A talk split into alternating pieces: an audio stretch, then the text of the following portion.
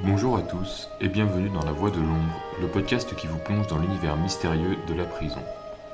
Aujourd'hui, nous allons nous pencher sur un métier peu connu et pourtant au centre du système judiciaire français, le métier de juge d'application des peines.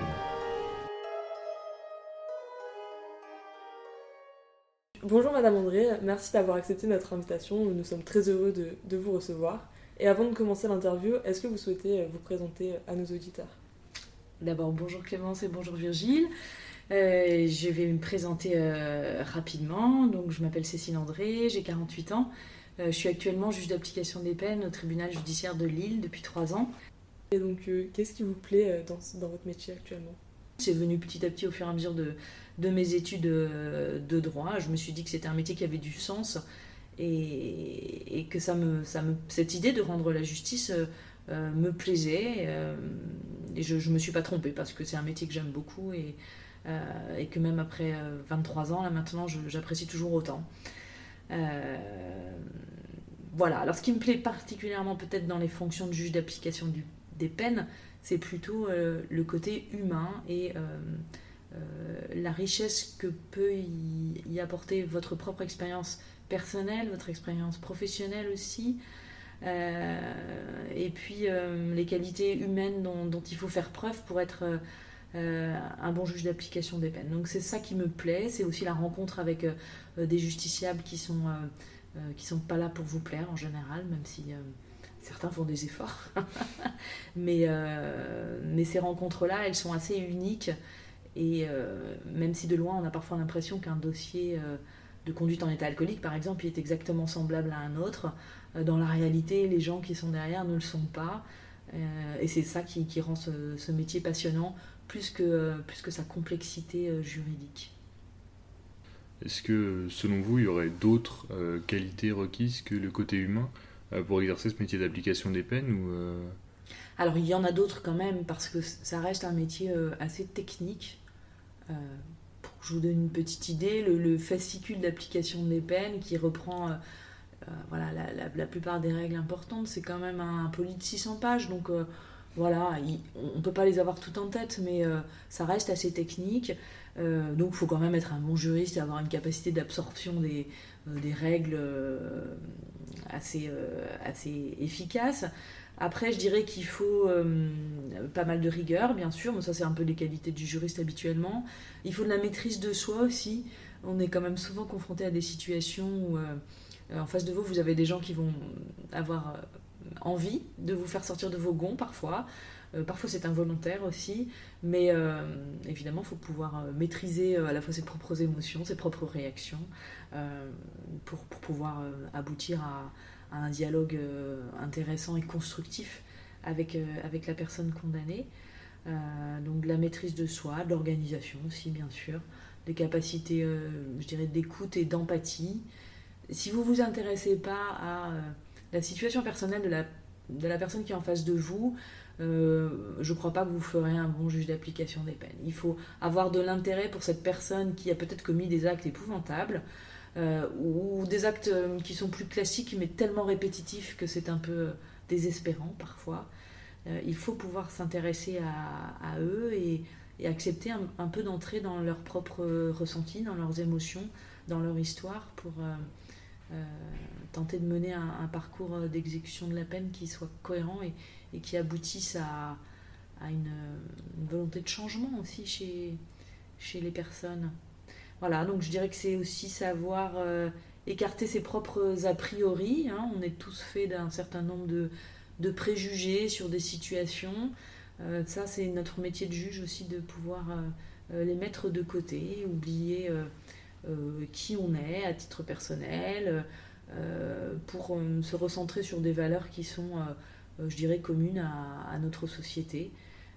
et, puis, et puis garder un, petit peu d'espérance dans, dans des personnes qui parfois nous ont beaucoup découragés. on est quand même face à un certain nombre de, condamnés qui ont des casiers judiciaires qui font 10 pages. Donc ça veut dire qu'on a déjà essayé beaucoup de choses avec eux, peut-être pas les bonnes, peut-être que c'était pas au bon moment non plus. Euh, mais il faut toujours se dire que voilà, c'est cette chance-là de, recommencer. Euh, il faut pouvoir la lui donner au bon moment, hein, pas n'importe quand, mais au bon moment. Euh, donc, conserver une capacité d'espérance par rapport à des situations qui parfois nous paraissent vraiment désespérées.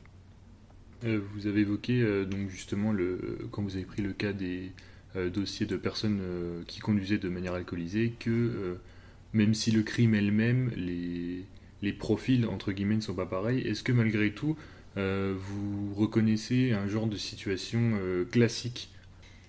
Alors, on, est quand même beaucoup confronté à des situations de personnes euh, addictes à des produits euh, toxiques, que ce soit l'alcool, les stupéfiants. C'est euh, quelque chose qu'on retrouve très fréquemment. C'est pas forcément l'attrait financier qui va les pousser à commettre un certain nombre d'actes.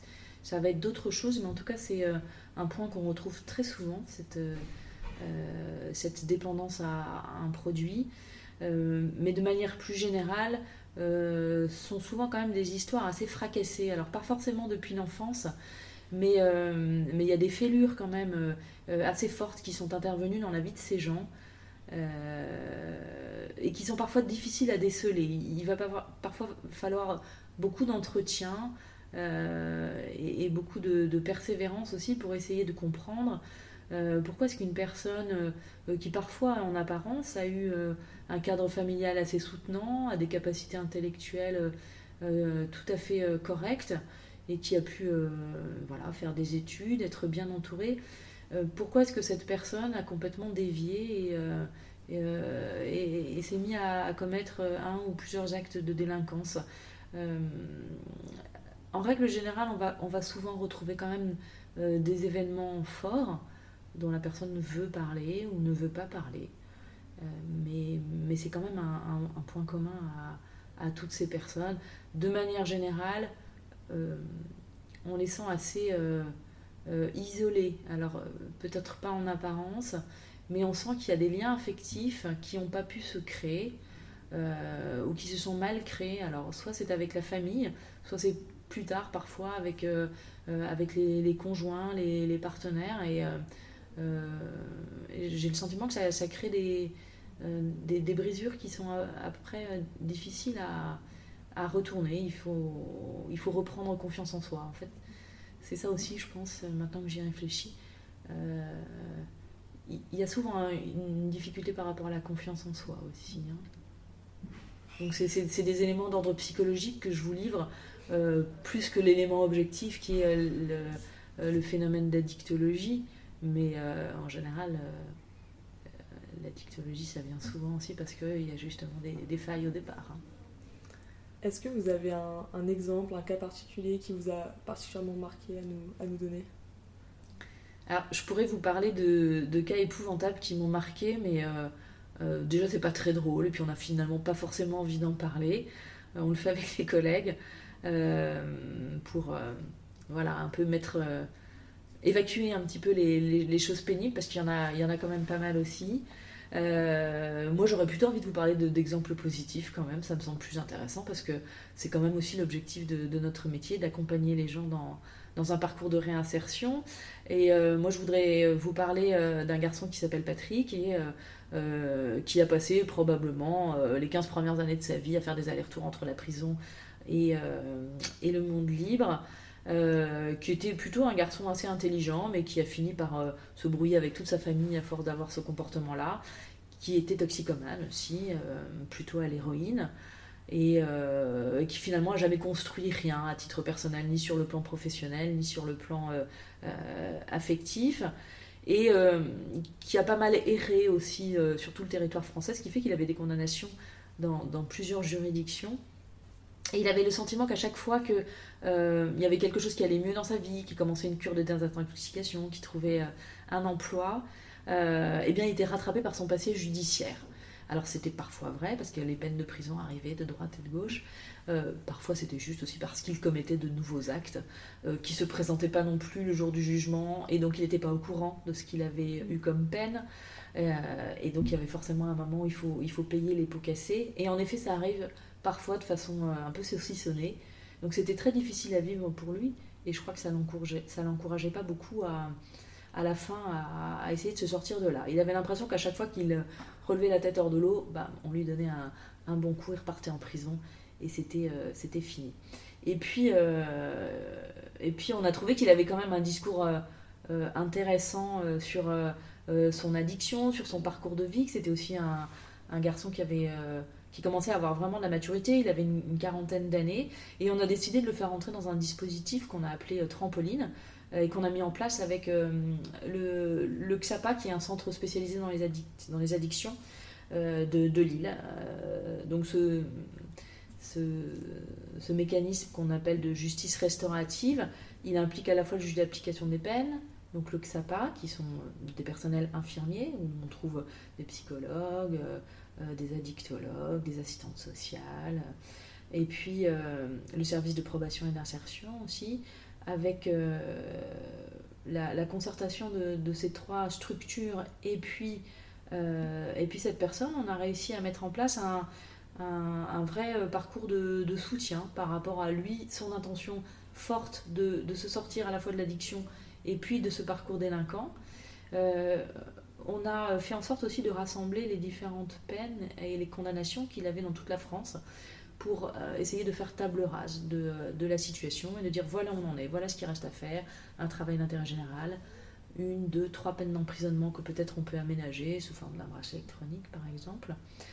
Euh, et en attendant, vous de votre côté, ben vous, euh, vous vous engagez aussi à venir très régulièrement à nos convocations, celle du JAP, celle du XAPA, celle du service de probation, pour qu'on puisse déceler avec euh, votre aide et puis euh, vos propres qualités, en fait, euh, ce qui va pouvoir faire en sorte que vous puissiez vous sortir de, ce chemin-là que vous avez décidé de quitter. Et puis, ça a pris un peu de temps, mais là, on en est à, bientôt deux ans.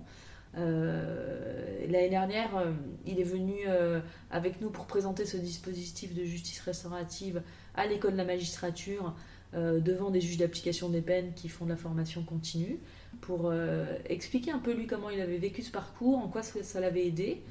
Euh, et il a pu nous expliquer que ben, pour lui, ça avait été aussi une histoire de confiance. Il avait eu confiance dans le juge d'application des peines qu'il avait rencontré, c'était pas moi, je précise.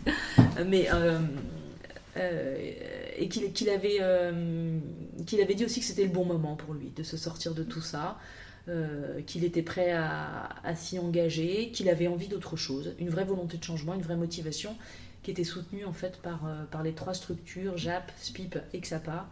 Euh, et, aujourd'hui, je crois que c'est une vraie réussite parce que non seulement il n'y a pas de, nouvelles infractions qui ont été euh, commises, mais il, est abstinent par rapport aux produits depuis plusieurs années maintenant. Donc c'est chouette et c'est une belle chose aussi, je trouve qu'il puisse venir témoigner de son parcours et, et de ce qui a été positif et soutenant pour lui dans, dans le cadre de ce, de ce dispositif. Du coup, euh, on, va, on va passer une deuxième partie sur euh, plutôt les, les fonctions euh, du juge d'application des peines. comment est-ce que vous déterminez l'application d'une peine?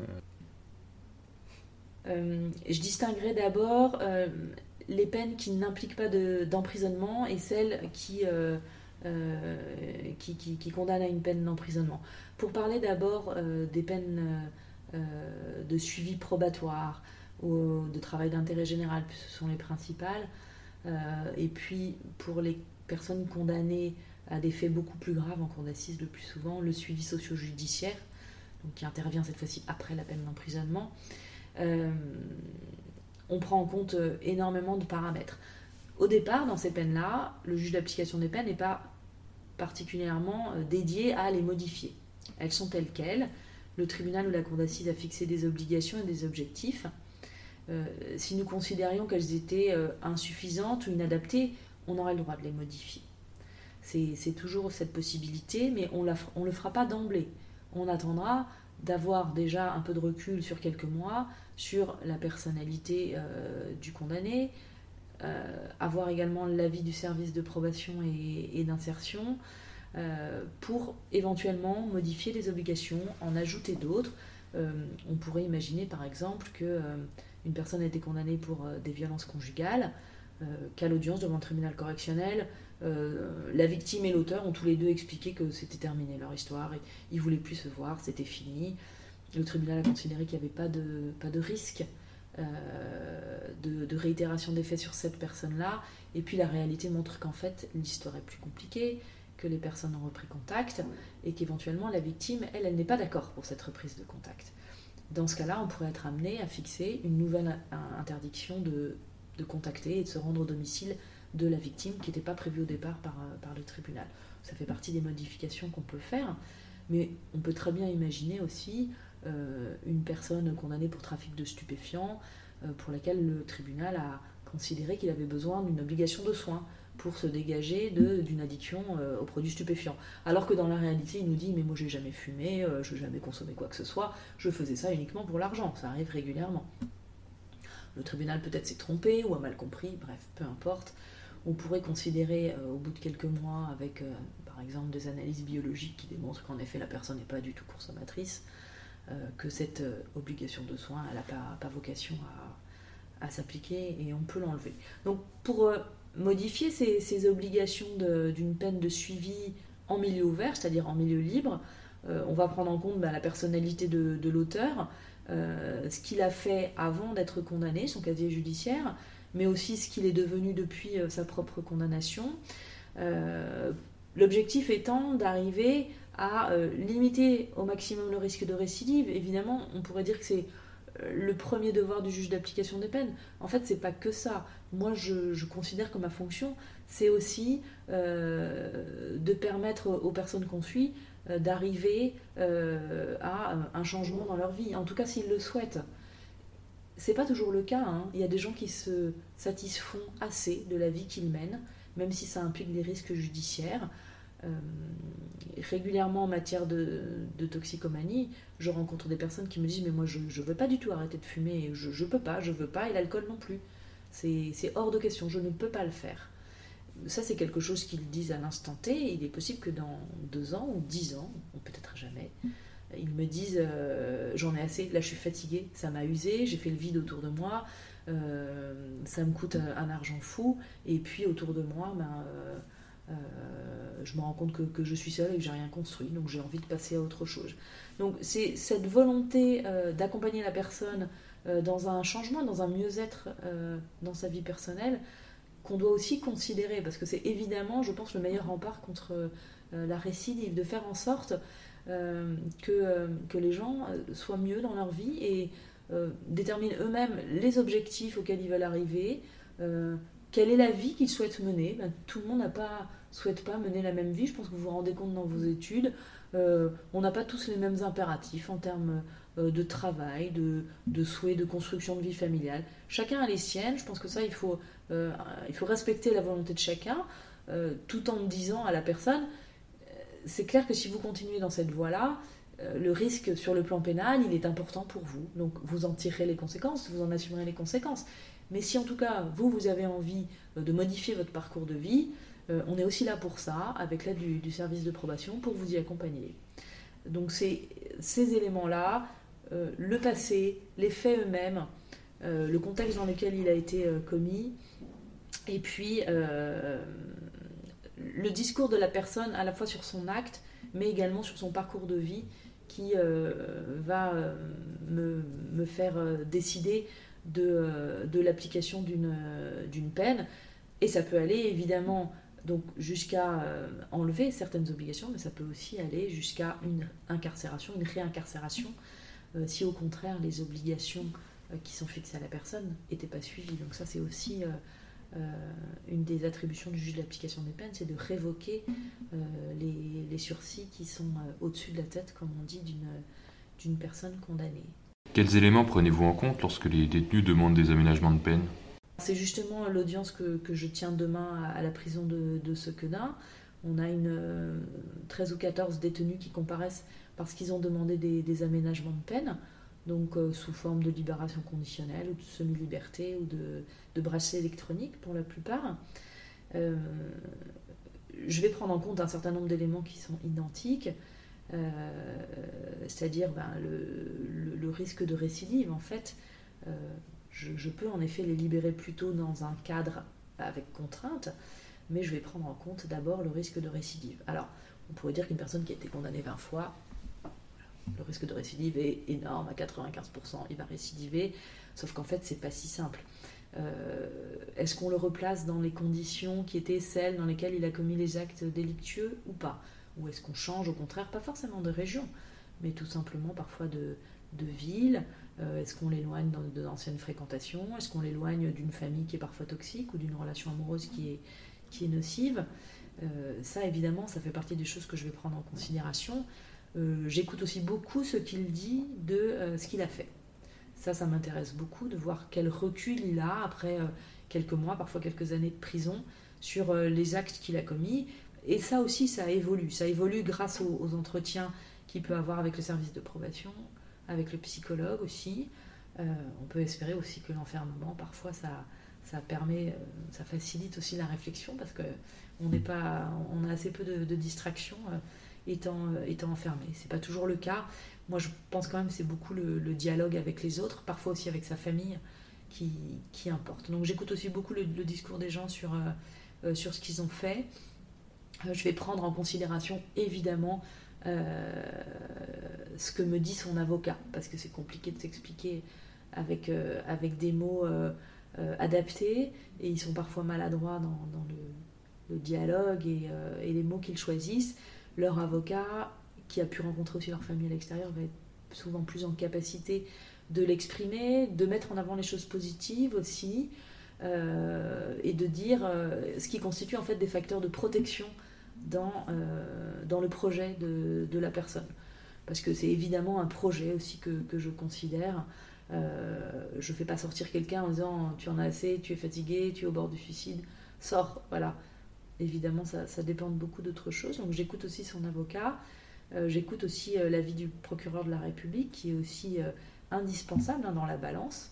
Le condamné, le procureur qui représente les intérêts de la société, et qui va me dire, lui, pour quelle raison il considère que on peut prendre ce risque de remettre prématurément cette personne en liberté, à condition, par exemple, qu'il y ait un cadre assez contraint, qui est celui de la semi-liberté ou du bracelet électronique, avec des horaires de sortie bien cadrés, euh, une obligation de, soins psychologiques, par exemple, une interdiction de contact avec l'ex-compagne avec qui il a été violent, euh, une obligation d'avoir une activité professionnelle, ou en tout cas de démontrer qu'il en cherche une.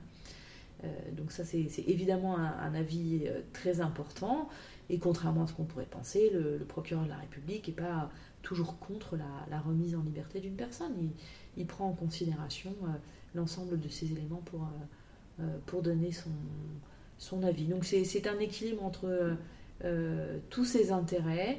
J'ajoute aussi celle qui est euh, parfois moins, moins présente, en tout cas dans, nos audiences, qui est la victime.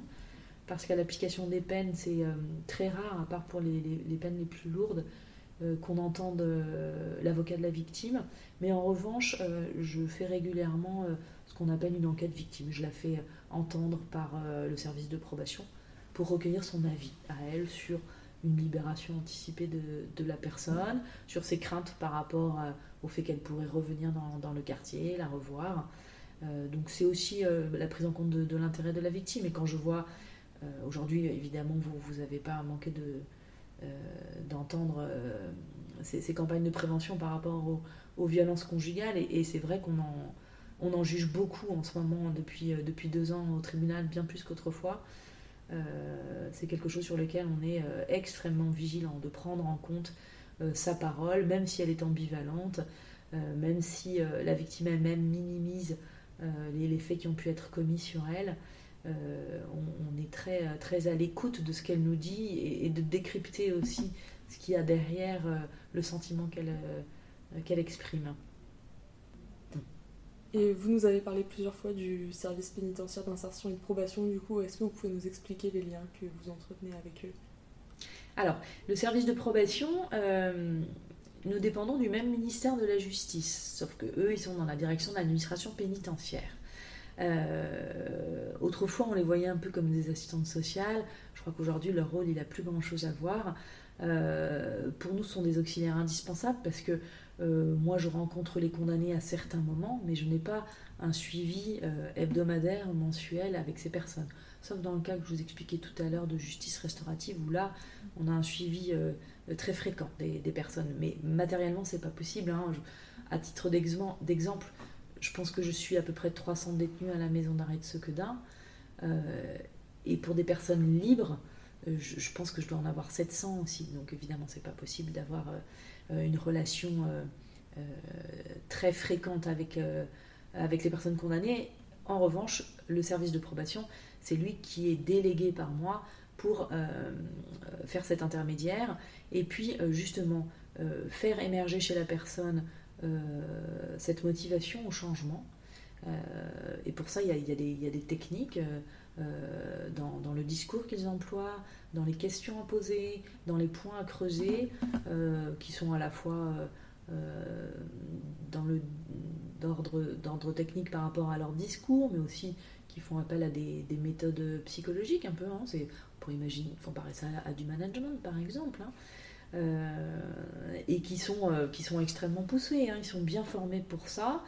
Euh, et puis ce qui est intéressant aussi, c'est que si le juge il est encore un peu sur son piédestal et que on, est, est rarement mis à mal par les, condamnés qu'on reçoit, même si ça leur arrive quand même régulièrement de péter un câble dans, nos bureaux, de nous insulter. Mais globalement, euh, il y a encore un certain respect. Je pense qu'on est une des dernières institutions euh, qui a encore ce, respect-là, peut-être parce que évidemment il y, a la crainte de ce qui arrive derrière. mais d'un autre côté, ça ne leur permet pas toujours d'exprimer très librement ce qu'ils voudraient dire. Et parfois, c'est mieux, effectivement, qu'un conseiller d'insertion avec qui ils se sentent plus à l'aise, parfois trop à l'aise, eh bien, ils puissent dire ce qu'ils ont au fond du cœur et, dans la tête. Donc, on a parfois des surprises, bonnes ou mauvaises, mais en tout cas, euh, euh, c'est plus cash, quoi, tout simplement. Euh, même si je pense que le juge d'application des peines, c'est probablement le juge le, plus accessible de tous. Moi, je, reçois les condamnés dans mon bureau comme je, je vous reçois, on est tout proche et il n'y a pas de témoin, il n'y a pas de greffier, on n'est pas enregistré, donc on peut se parler très franchement s'il le souhaite. Mais je pense que c'est euh, euh, plus euh, transparent avec le, service de probation, donc je compte énormément sur, sur leur avis qui m'est très précieux pour évaluer justement l'opportunité d'un aménagement de peine ou un changement de, d'obligation dans, dans, le cadre d'une mesure. Donc on entretient d'excellentes relations avec eux, quotidiennes, on se téléphone, on a, des, euh, on a un applicatif métier qui nous permet de communiquer sur chaque dossier euh, euh, en temps réel. Et, leur avantage, évidemment, c'est qu'eux suivent un nombre de condamnés qui, sont, qui, est beaucoup plus faible, même s'il est quand même beaucoup trop important pour pouvoir faire le, le travail qu'ils aimeraient faire. Mais c'est notre allié absolument indispensable dans, dans la prise en considération de ces mesures d'emprisonnement ou de, milieu ouvert. Euh, du coup, qu'est-ce que vous pensez des peines privatives de liberté et de leur efficacité? Et qu'est-ce que vous pensez euh, en parallèle du coup des peines alternatives? Alors, en règle générale, euh, et surtout depuis la loi du, du 23 mars 2019, il faut privilégier les peines alternatives. C'est ce que nous dit le législateur. C'est-à-dire que globalement, toutes les peines de jusqu'à 6 mois d'emprisonnement doivent être aménagées immédiatement, sans attendre, en brache électronique, en semi-liberté par exemple. Euh, et euh, l'obligation est moindre entre 6 mois et 1 an, mais elle est quand même très importante. Euh, ça signifie que le législateur a pris en considération le fait que les courtes peines d'emprisonnement, elles sont plutôt nocives et nuisibles. Hein. Autrefois, je crois qu'on avait plutôt le réflexe de dire, bon, bah, ça lui donnera un petit peu de, de comment dire, de, de plomb dans la cervelle, tout simplement, de, passer quelques mois euh, en prison, on réalise qu'en fait, c'est pas vrai. Ça désinsère plutôt la personne. Régulièrement, ça entraîne une perte d'emploi, une perte du logement aussi, euh, une rupture familiale quand même avec, euh, avec le conjoint, avec la famille qui, se montre lassée de, des incarcérations.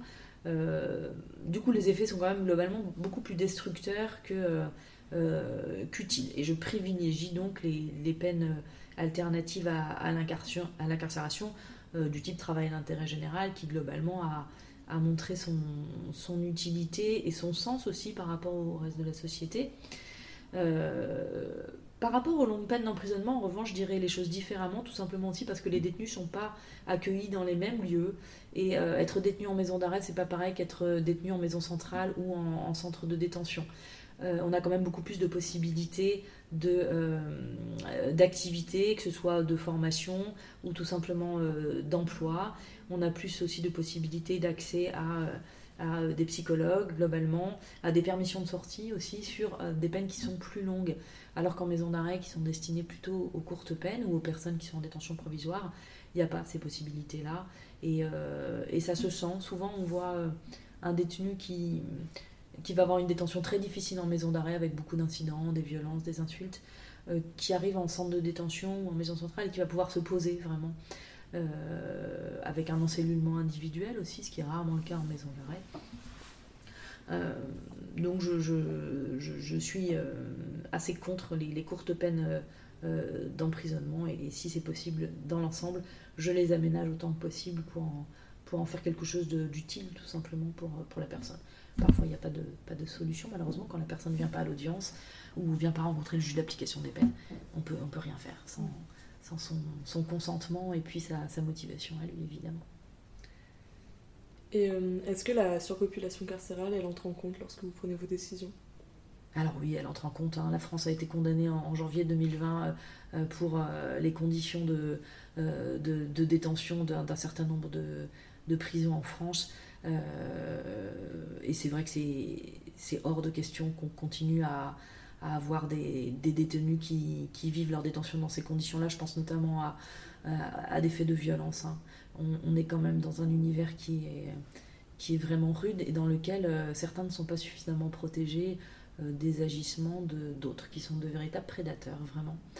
Euh, donc évidemment, on le prend en considération, les personnes ne peuvent pas être seules en cellule. Parfois, c'est pas souhaitable, hein. mais en tout cas, il faudrait pouvoir choisir avec soin euh, les co-détenus euh, pour éviter justement des phénomènes de victimisation. Et, ça, je, le prends en compte. Je ne peux pas dire autre chose. Et, vous parliez dans une dernière question de, l'impact du Covid. On l'a vraiment mis en œuvre au mois de mars, au moment du premier confinement. Donc il y a tout juste un an aujourd'hui, je crois. Dans, le, dans les deux mois qui ont suivi, on a fait en sorte de, de libérer, dans le cadre de libération conditionnelle ou de semi-liberté, euh, ou de bracelets électroniques si c'était possible, mais ça a été compliqué parce que euh, c'était une période aussi où on ne pouvait pas poser non plus de, bracelets électroniques, pas de nouveaux bracelets en tout cas. Euh, toutes les personnes pour lesquelles le risque de récidive n'était pas excessif et qui étaient dans les délais légaux évidemment pour bénéficier d'un aménagement de peine. Mais c'est évident que la surpopulation carcérale plus le Covid, ça, donne, ça, peut donner vraiment des résultats extrêmement graves. Hein. En prison, on a quand même des, euh, les services de probation, les intervenants extérieurs et puis les surveillants qui vont et viennent à l'extérieur, donc qui peuvent évidemment apporter le Covid, plus les parloirs. Euh, ça serait catastrophique qu'on ait, euh, qu'on ait des, des clusters qui ne soient pas maîtrisés. Et évidemment, à partir du moment où on ne peut pas être un par cellule, euh, le risque est, vraiment, euh, vraiment important. Donc oui, ça fait partie des choses que je prends en compte et je le mets parfois même dans mon jugement tel quel. Hein. compte tenu de la surpopulation carcérale dans l'établissement pénitentiaire dans lequel se trouve euh, monsieur Intel, et de tous les paramètres dont je vous ai parlé tout à l'heure, il est opportun de lui accorder un aménagement de peine. du coup, en conclusion, euh, qu'est-ce qui, selon vous, pourrait être amélioré euh, dans le système euh, carcéral français? Moi, je pense d'abord à, la sécurité de chacun des détenus. C'est ça qui m'inquiète le plus aujourd'hui. Peut-être parce que dans le Nord, on est confronté à une surpopulation forte. Hein. la, maison d'arrêt homme à Sequedin, aujourd'hui, je crois qu'elle est à 140% de, de, surpopulation. Donc c'est beaucoup trop. Euh, et les surveillants nous disent qu'il est compliqué d'assurer la sécurité de, euh, chacun des détenus. Donc ça, c'est ça qui me soucie aujourd'hui. Ça veut dire forcément euh, plus d'espace pour chaque détenu, mais plus de surveillants aussi. plus d'intervenants extérieurs comme vous faites. Moi je trouve ça formidable qu'il y, ait des étudiants qui acceptent de prendre de leur temps pour faire quelque chose qui aura probablement pas de lien par la suite avec leur futur métier mais euh, c'est une vraie bouffée d'oxygène pour les personnes que vous rencontrez. Euh, c'est une vraie aide aussi par rapport à, à, ce que vous pouvez leur proposer euh, et, les propres compétences que vous mettez à, leur service. Donc plus d'intervenants extérieurs aussi, mais ça demande aussi de faciliter leur intervention.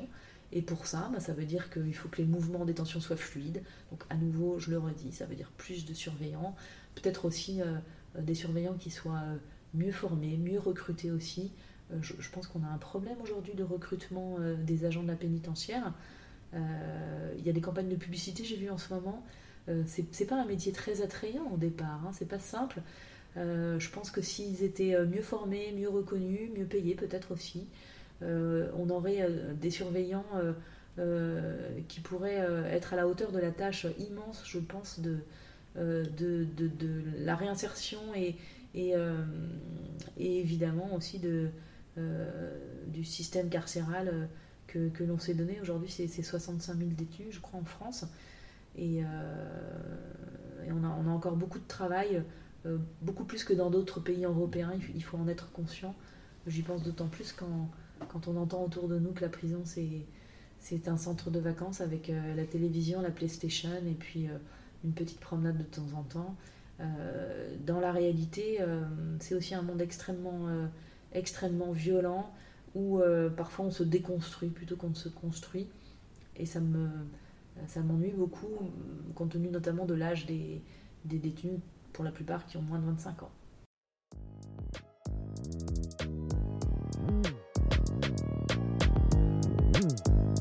Voilà, merci de nous avoir écoutés. Nous espérons que ce format vous aura